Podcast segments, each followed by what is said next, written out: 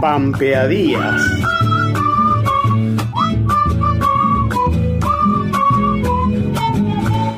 Cuando digo tu nombre, mi comarca, un resuello animal huye en mi pecho. Debe ser los que anduvieron el pasado. El tiempo y la poesía son dos viejos compadres. Oh, mi dormida entre mis brazos, cuántos siglos que no teníate, desde los abrigos hollinosos, entre los valles primigenios.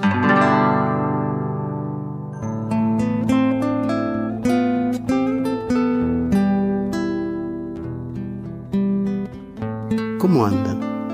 Los saluda Carlos Loza, pampeano de La Maruja. Un alma que vuelve en cada canción, un corazón distancioso. Hoy vamos a conocer la historia de un artista, de un hacedor de música, que a mi modo de ver no es tan reconocido en La Pampa todavía, como muchísimos otros creadores que tuvieron que emigrar para ser tenidos en cuenta. Hoy, en Pampeadías, nos encontraremos con Julio Aguirre, el creador, el artista, el que tocaba con Paulino Ortellado. Además de todo esto, un gran conocedor de maderas de la pampa.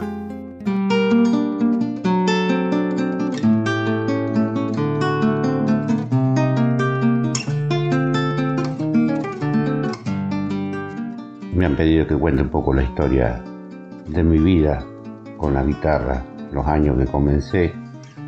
Mi historia es bastante larga. Empecé desde muy chico, como lustragota, el diario. El viejo después me llevó al campo y siempre me gustó la guitarra. Cuando escuchaba una guitarra lagrimeaba. Mi viejo no me podía comprar una guitarra, entonces un día me dice el viejo en el campo, che, vamos a ir a la cosecha gruesa, este, así aprendes y te ganamos más. Bueno, hicimos una cosecha gruesa que fue muy linda, una campaña que el viejo hizo como 16.000 bolsas o 17.000 en, en la máquina grande y yo hice 12.000 en, en la máquina chica. Este, que empecé como enganchador y después como cosedor. Gracias a esa campaña, este, después el viejo me dice, bueno, si te interesa la guitarra, anda y compraste una.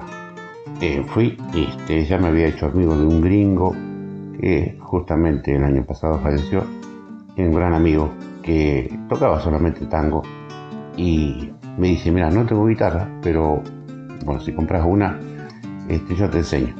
Bueno, ahí fueron mis comienzos. Empecé eh, aprendiendo algún tango, no me acuerdo si fue mano a mano, el primer tango, y algunos fragmentos de milonga. Pero estaba una semana en, en Santa Rosa y, y, ya arrancábamos para el campo, estábamos dos o tres meses en el campo, y en el campo practicaba. Y al final mi viejo me decía, me tenés cansado con el polente y tumba.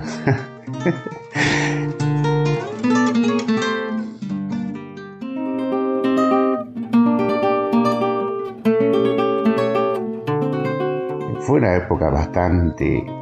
Y la gente, qué sé yo, no te pasaba nada, no te pasaba nada, a no ser que se fuera un pariente, un tío, no sé, que te pasara cosas, ¿viste? Pero era muy difícil esa época. No es como ahora que uno tiene muchas posibilidades. Este, bueno, aprendí mirando y iba a todos los boliches, que en aquella época existían muchos los bares y todo eso, donde se guitarreaba mucho. Así que bueno, así aprendí, mirando, acompañando, equivocándome y agarré un oficio de, que, bueno, me ha servido hoy en día en la composición, en un montón de cosas, en improvisación, este, mucha guitarreada, de muchas horas. Bueno, así aprendí hasta que pasaron los años. Bueno, que yo ya conté anteriormente que yo había conocido a Paulino y después empecé a, a estudiar, gracias a un amigo, empecé a estudiar un poco de música para saber por dónde andaba. Y bueno, así todo me dio los ponchazos. Así me hice, pero lo mío fue más que nada guitarrear mucho, tocar mucho, muchas horas. de las 9 de la noche, por decir, a las 10 de la mañana el otro día, este, y con guitarras que no eran como las que tengo ahora, con guitarras de madera terciada y durísimas. Bueno, pero para nosotros era lo mejor que teníamos. pero bueno, esa es mi historia de la música. Decía, eh, conocí mucha gente, conocí eh, en un campo de los Pérez Antón, creo que era Las Charitas, conocí este, a un hombre que para mí yo le decía a Pablino, era don Juan Guala.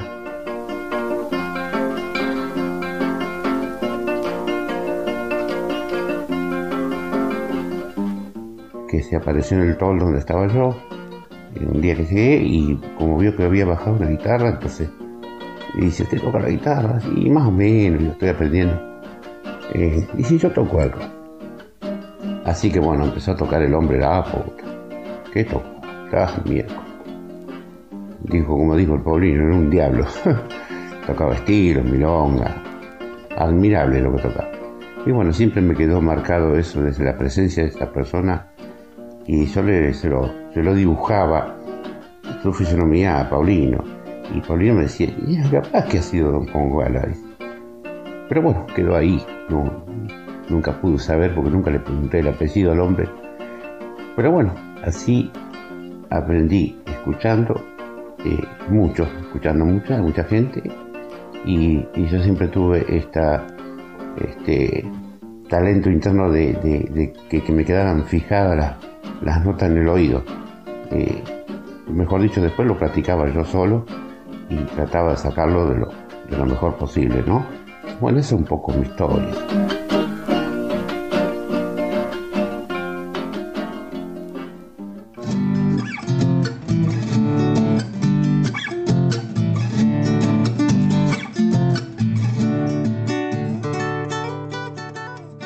Me pidieron que hablar un poco de lo que conocí y lo que aprendí en el campo con mi viejo, que eh, fue un sabio porque era un hombre no solamente que había echado toda su vida en el campo, a pesar que tenía un cuarto año secundario, eh, no le gustaba a él estar en una oficina, así que se le gustaba el campo. Bueno, con él aprendí a echar todo el oficio, desde labrar un, esquinero, de, cómo arreglar un poste, aprendí sobre lo que era una varilla, un varillón, un estacón, un medio poste, un poste, y aprendí a conocer este, las distintas especies de, madera, el algarrobo, que son como tres especies, hay uno que se parece mucho al caldén, pero es algarrobo, y uno lo diferencia por, por la hoja, ¿no? que dura mucho más que el caldén. Y el caldén, bueno, tiene también, eh, son, no quiero macanear, pero son casi cuatro especies distintas. Hay un, un que es le decimos nosotros, le decíamos con mi viejo, y él me lo decía, el caldén venoso, donde las vetas son cruzadas, se meten una dentro de la otra, todas cruzadas, así que para rajar un, cosa de eso arranca para cualquier lado, menos para el lado que uno quiere, bastante duro para arreglar, este, había que tener cuidado porque si no lo rajaba uno, y después está el otro, que es un semi blando, que es un dócil para trabajar, y después está el otro que le decimos nosotros el vidrioso, que ya es súper blando, uno lo, maneja y para arreglar un nudo, todo eso, de cualquier forma, eso lo puede decir gente que ha trabajado en el campo y que conoce, y que sabe, que ha, que ha trabajado, conoce bien lo que es la madera, porque uno lo puede, hay mucha gente que investiga, dice, pero no es lo mismo que una persona que ha trabajado en el campo y haya palpado la madera con el hacha y uno sabe realmente qué es lo que es la realidad, ¿no?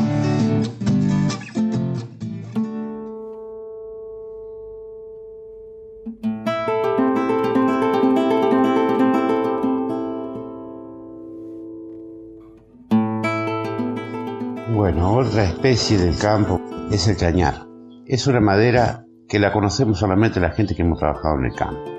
Y no sé por qué no se utiliza para cabos de hacha, para cabo de martillo. Es una madera, yo diría, tan fuerte como la pinotea. Es una madera que es flexible, no se, no se raja, no se... Y un viejo dice, vamos a hacerlo de, de chañar. Y el chañar normalmente se, se, ve más que nada en los cañadones, no es muy como el caldeni, como el, como, como el agarrobo. Hizo un cabo muy viejo con eso, lo fogueó un poco en el, porque se le pone un, poco de grasa y después se foguea en el, en el fuego, ¿no? Se, se, tosta un poco como para, como decimos, como los cuchillos, como para templarlo, ¿no?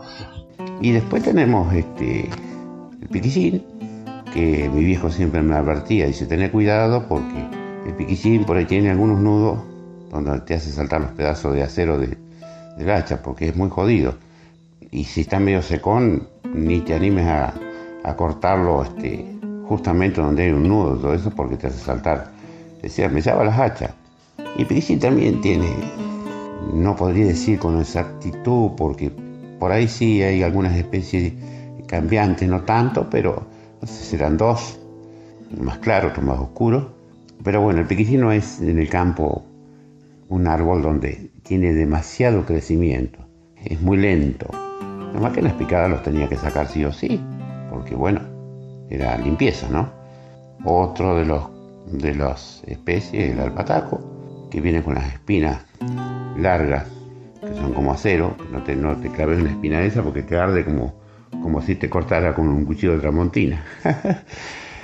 bueno, eso es todo lo que es en el campo. Bueno, después está el molle, después está la sombra del toro, que es la sombra del toro, para, como va, bien dice el dicho, ¿no? Es sombra, porque después no sirve para nada. Es una madera que es un corcho que no hace brasa, no hace nada, no sirve. Sirve para sombra, por eso se le dice sombra de toro. Bueno, eh, hasta ahí son mis conocimientos sobre lo que es maderas.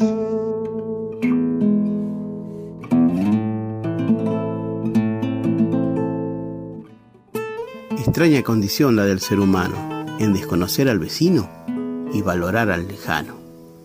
Mientras vamos resolviendo estos problemitas, sigamos escuchando a nuestro vecino, a nuestro paisano, a nuestro Julio Aguirre. Con Gato de Ahora, de y por Julio Aguirre, Pampia Díaz se despide hasta la próxima semana. Agradecemos a las autoridades de Radio Nacional Santa Rosa, en la edición Martín Loza.